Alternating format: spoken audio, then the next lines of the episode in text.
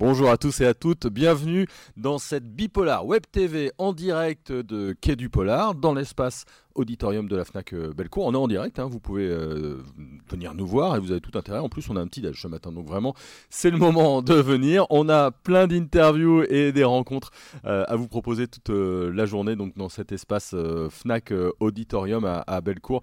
on est vraiment très content. Et cette première interview pour ouvrir cette journée ce samedi, j'ai une invitée, une invitée spéciale qu'on connaît bien sur Bipolar, à l'occasion de son quatrième roman, après L'Art du meurtre, le sang des Velasco, ou bien encore Délivre-nous euh, du mal. Je vais vous dire tout de suite le, quatrième, mais avant, je voudrais vous préciser qu'elle est graphiste, euh, qu'elle a une passion secrète pour Lovecraft, qu'elle a été finaliste de plein de prix, euh, Babelio, Cognac, etc.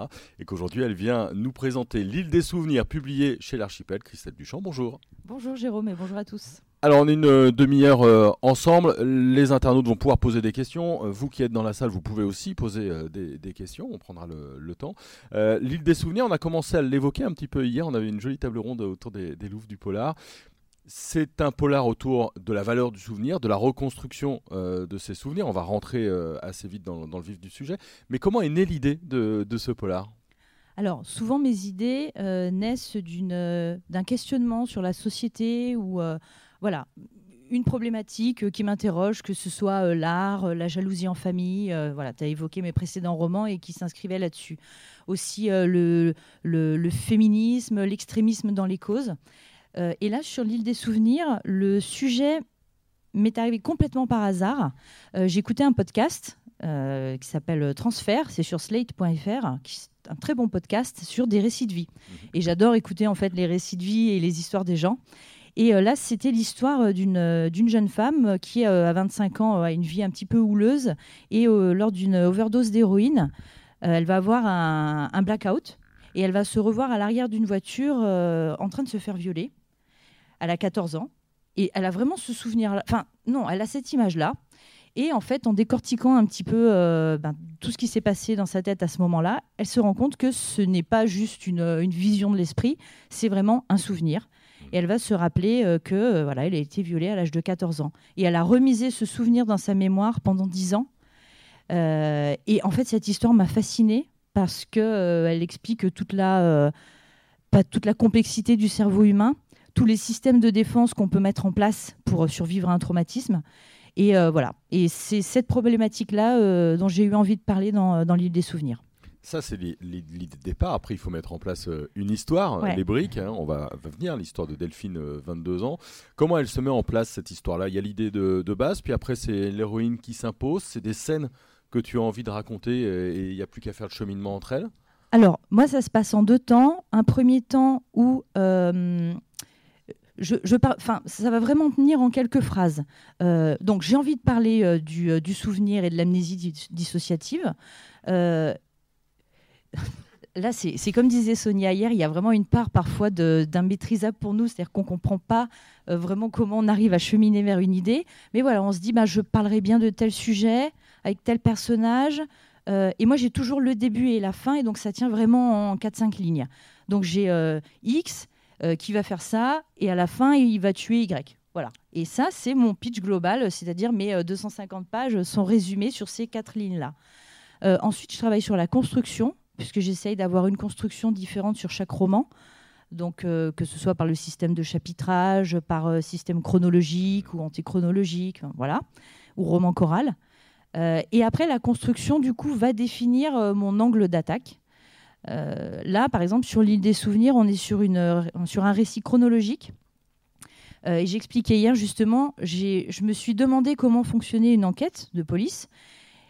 Et je me suis dit, en fait, on a une victime, un témoin, des enquêteurs, éventuellement des, personnes annexes à l'enquête. Euh, et tout ça, ça nous fait une histoire, ça nous fait un polar. Comment on peut traiter ça de manière plus originale?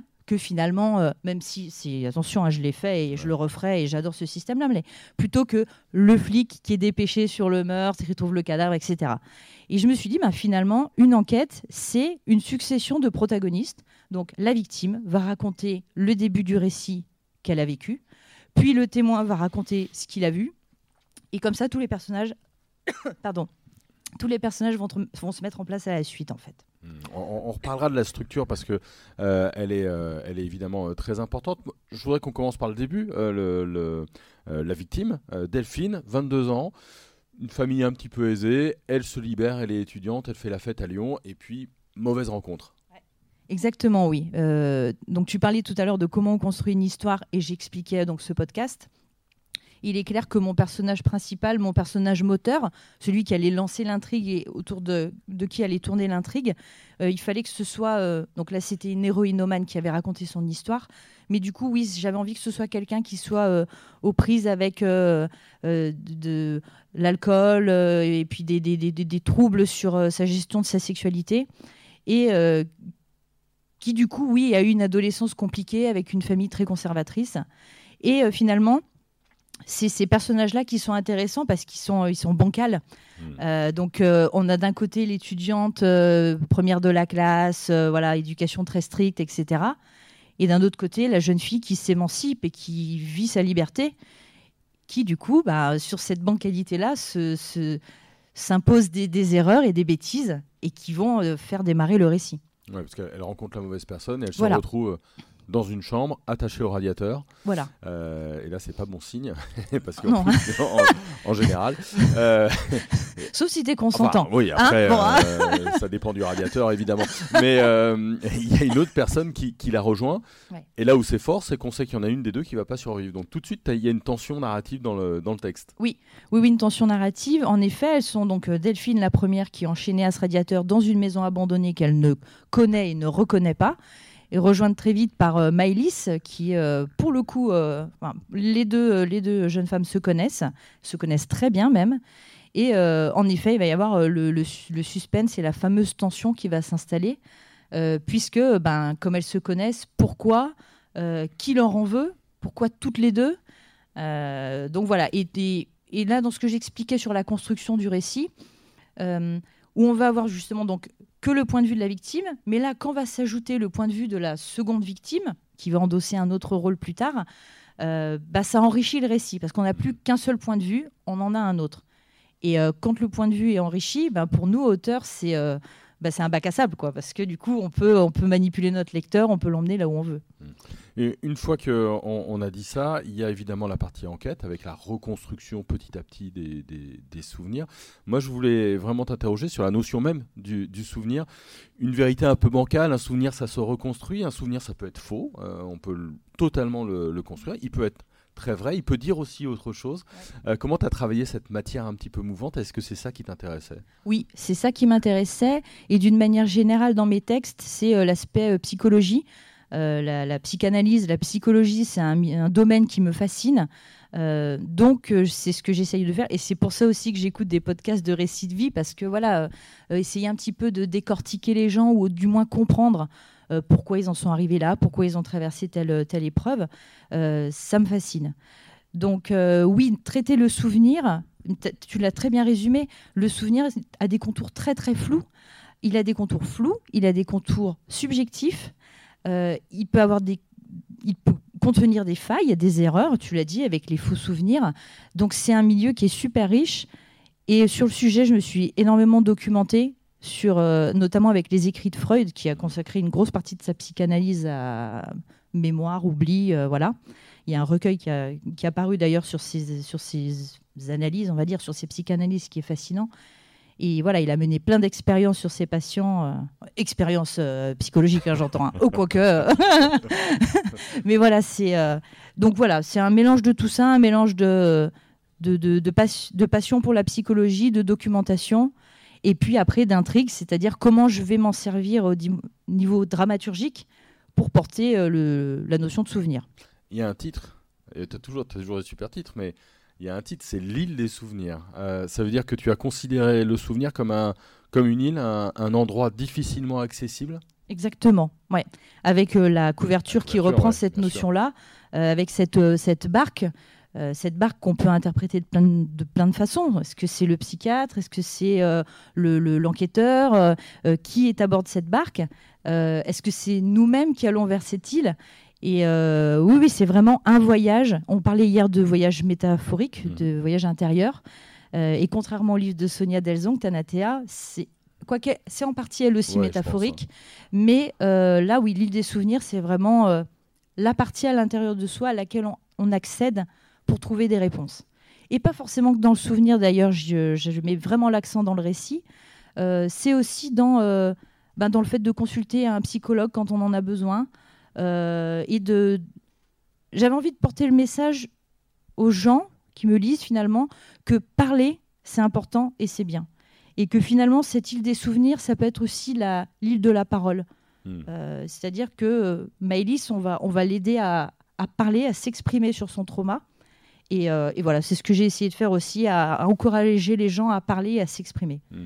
Un petit mot sur les lieux, parce qu'il y, y, a cette île qui est métaphorique, mais ça se passe à Lyon. Oui. Euh, je, vais, je, vais, le dire, mais tu es stéphanoise, donc tu connais bien aussi euh, Lyon. J'ai vécu trois ans à Lyon. Ouais, c'est une aide, ça, de bien connaître les lieux pour placer son polar. Est-ce qu'il aurait pu être le même à Amsterdam ou à Tokyo? Alors, c'est assez, c'est un peu comme le choix des personnages, c'est assez viscéral le choix du lieu. Mhm. Euh, l'art du meurtre se passait euh, à Paris. Le sang des Belasco euh, était un huis clos, bon, en Provence, mais c'était un huis clos, donc il n'y avait pas forcément besoin de lieu géographique. J'ai pas vraiment de préférence à si je connais les lieux, c'est mieux ou moins bien. C'est assez viscéral en fait. c'est si j'avais envie de la porter à Lyon, c'est plus une histoire d'affect. Voilà, peut-être que la prochaine ce sera à Bordeaux parce que j'aime bien Bordeaux. Ouais, c'est vraiment moi, c'est un affect. Et puis surtout, Delphine est étudiante en art. Donc euh, ça faisait un petit peu écho à mon histoire, euh, même si on a des trajectoires très différentes. Hein. Mais euh, voilà, il y avait des, petits échos qui étaient, voilà, qui étaient sympas à mettre en place. Je voulais revenir sur la construction. donc tu l'as dit, tu l'as dit d'abord la victime, la témoin, l'enquête. Euh, comment toi tu as écrit euh, ce roman et comment tu as réussi à... Est-ce que tu as écrit une première partie euh, et puis tu es parti à la troisième, puis tu es revenu à la deuxième? Comment tu as fait? Alors je travaille toujours de manière très chronologique. le papillonnage, je ne sais pas faire du tout. j'ai un plan qui est assez large.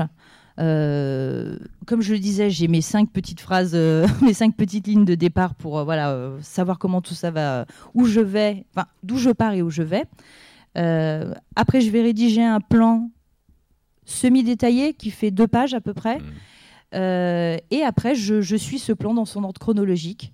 Et euh, c'est aussi une façon pour moi de ne pas faire d'erreur. d'erreur. C'est-à-dire, si je compose au fur et à mesure, bah, normalement, je maîtrise mon récit et finalement, je découvre mon récit avec mes personnages. Donc oui, c'est vraiment. Après, bien sûr, dans la relecture, dans les, euh, je vous passe les 3 euh, millions de phases de relecture qu'il peut sur un roman. Mais bien sûr, on revient en arrière, euh, on, déplace des parties parce que ça c'est pas cohérent ici. on va remodeler après le tout.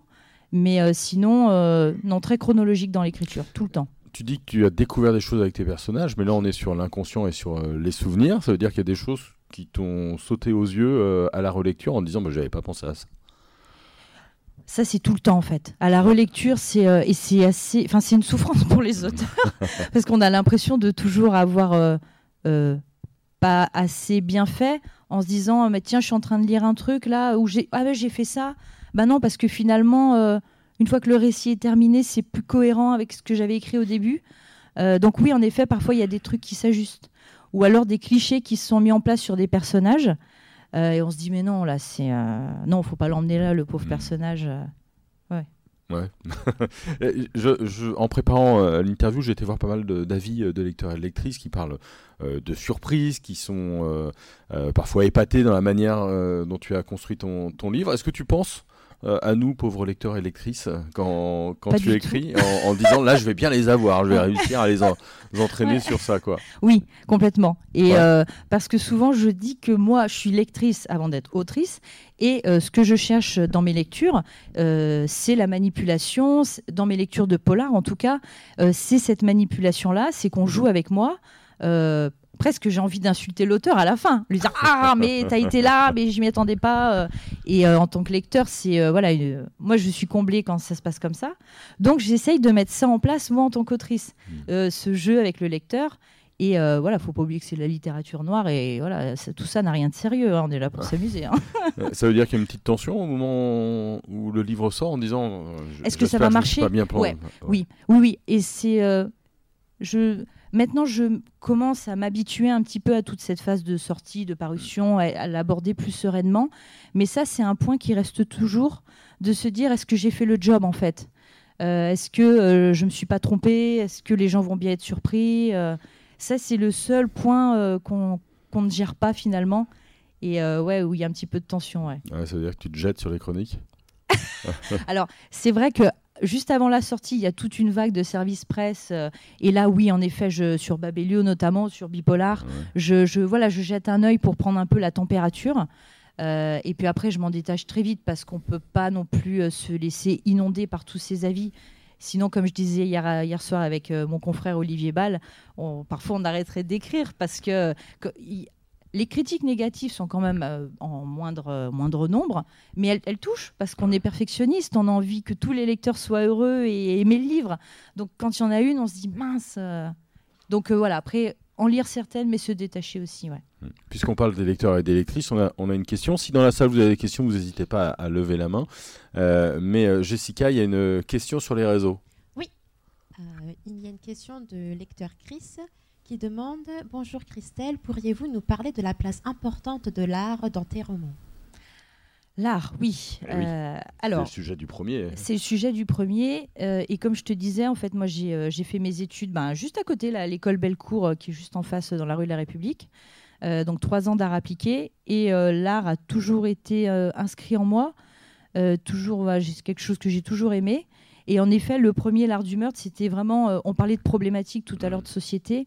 Et euh, l'art du meurtre, c'était vraiment un questionnement sur, euh, euh, sur l'art, les performeurs qui se mutilent, qui se mettent en scène, qui vendent leur sang, mangent leur sang, enfin voilà. Et je me suis dit, mais cette violence-là, cet extrémisme dans l'art collerait super bien finalement à une, au jusque boutisme d'un tueur en série. Et j'ai lié les deux en fait. Et l'art, après, a toujours été un fil conducteur, parce que comme tous mes romans sont différents et indépendants, J'essaye d'avoir euh, ce fil conducteur. Euh, dans le sang des Belasco, c'est sur l'architecture. Mhm. Euh, dans des livres Nous du mal aussi, on a l'urbex, la photographie et voilà quelques tableaux disséminés par-ci par-là. Et dans l'île des souvenirs, c'est bien sûr une référence à l'île des morts de Beucline, qui va être le, un des personnages. Et ça, j'avais envie de faire un roman avec pour personnage un tableau. Parce que j'aime bien aussi avoir des personnages peu communs. Dans le sang des Belasco, j'avais un personnage qui était euh, la maison, la maison des Belasco, et qui s'exprimait. Euh, et là, c'était intéressant d'avoir une œuvre d'art euh, qui va servir de support pour les personnages, et puis qui va jouer son rôle. Est-ce que ça veut dire qu'une œuvre d'art peut déclencher une scène, une histoire, un complètement, complètement. Et là, on parlait du podcast qui m'a inspiré la notion de souvenir. mais je crois aussi, je suis tombée sur un documentaire sur donc l'île des morts de Bucklin, euh, qu'on trouve sur YouTube, qui est très très bien, c'est un docu Arte, et qui décortiquait un petit peu euh, ben, toute la métaphore autour de cette œuvre, euh, l'état d'esprit dans lequel était l'artiste, et aussi toutes les variations qu'il y a eu autour de cette œuvre.